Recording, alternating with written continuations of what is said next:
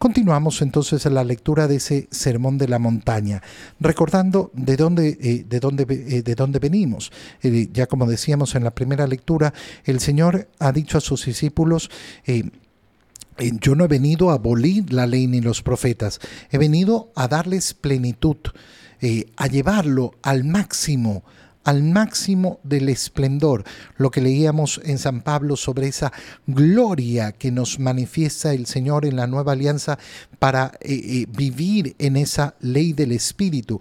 En ese contexto, fíjate en lo primero que hemos leído en el Evangelio de hoy. Les aseguro que si su justicia no es mayor que la de los escribas y fariseos, no entrarán en el reino de los cielos. ¿Qué significa esto? Significa la diferencia entre el vivir en el cumplimiento de la ley y vivir por amor en el Espíritu en el cumplimiento de la ley. ¿Cuál es esta diferencia? Eh, en el Antiguo Testamento conocían los mandamientos. Estos son los mandamientos, esto es lo que hay que cumplir. Y entonces se formó esa idea de, ah, bueno, tengo que cumplir, cumplir, cumplir, cumplir. Pon visto, pon visto, pon visto. La ley del cumplimiento. ¿Cuál es la ley de la nueva alianza? La ley del amor en el espíritu, donde a mí lo que me interesa no es cumplir por cumplir, sino que cumplo por un amor profundo a Dios.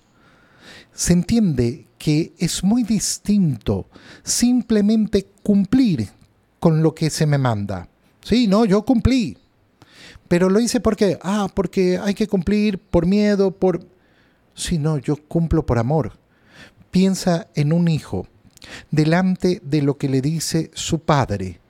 Puede hacerlo por miedo al castigo, para que no le quiten los juguetes, para que no tenga consecuencias, para que no sé qué por mil razones. Habrá hecho lo que le dijo su padre, sí hizo lo que le hizo su padre.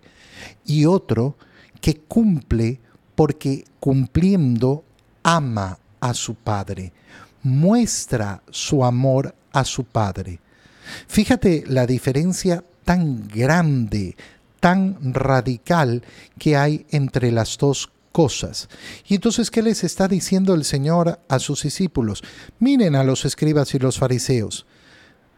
Tienen una justicia, pero una justicia que se queda ahí, en el cumplimiento lo que San Pablo llamaba eh, la ley de la letra.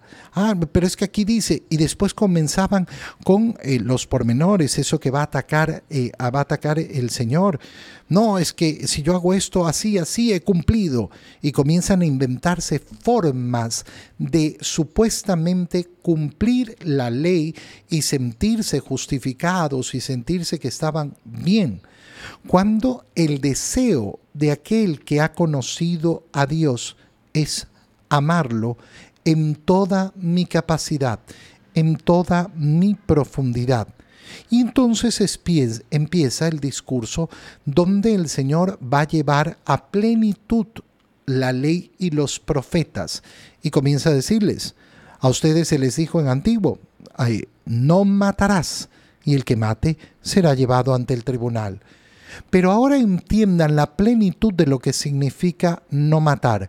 No significa simplemente quitarle la vida con un cuchillo o con lo que sea a una persona, sino que va más allá.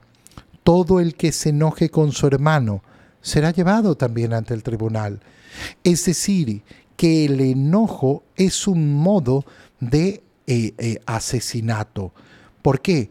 Porque es una falta de amor hacia el prójimo. Y el Señor lo que nos va a mandar es ámense.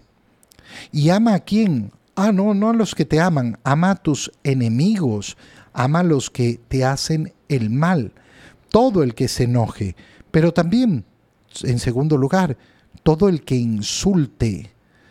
Insultar, ¿qué significa? Despreciar, maltratar a otra persona. Bueno, es un tipo de asesinato. Y en tercer, eh, en tercer lugar, el desprecio. El desprecio hacia la otra persona. Considerar a la otra persona inferior.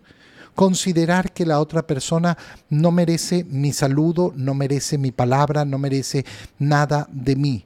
El desprecio, el poner a un lado, el marginar, el hacer la ley del hielo, el no responder ni siquiera a un saludo. Fíjate cómo estas tres cosas, el Señor, el enojo, eh, el insulto y el desprecio, los está poniendo dentro del mandamiento de no matar. Ah, pero yo entendía que matar era agarrar la pistola y, y dispararle a una persona. Bueno, y el Señor te está explicando que es mucho más profundo, que es mucho más profundo. No ha abolido la ley, no ha abolido la ley, no matarás, pero la ha explicado para llevarla a su plenitud, para que entonces no encontremos justificaciones tontas que no sirven. No, pero es que yo no entendí. Aquí te lo está explicando el Señor con claridad.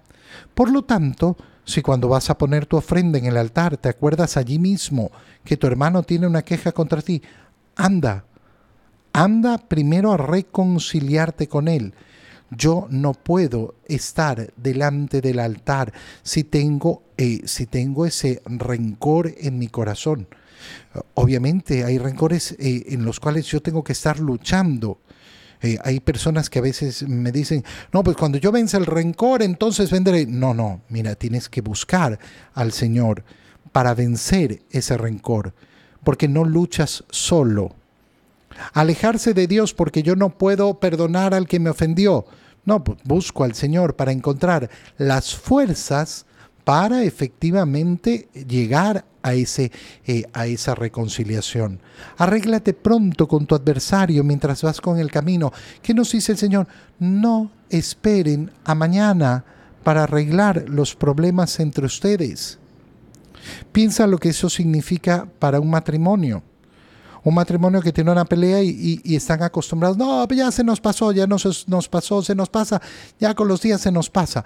No, reconcíliense, reconcíliense, pídanse perdón. No esperes a mañana porque mañana puede que no llegue. Y entonces estarás atrapado en esa pena, en esa pena que vas a tener que pagar además en el purgatorio. No saldrás de allí hasta que hayas pagado el último centavo. El Señor que nos está diciendo, oye, en esta vida, en esta vida arregla todo, nunca apuntes al purgatorio. No, yo apunto al cielo y quiero tener mi corazón limpio, purificado en todo momento.